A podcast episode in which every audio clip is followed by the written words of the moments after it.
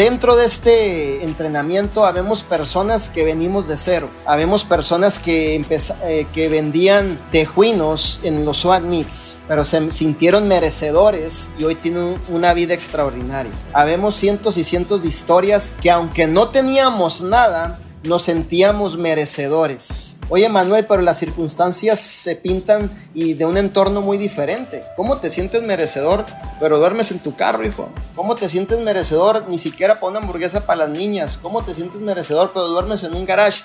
No importa, el sentimiento a mí nadie me lo quita. Mi fe a mí nadie me la quita. La pasión a mí nadie me la quita.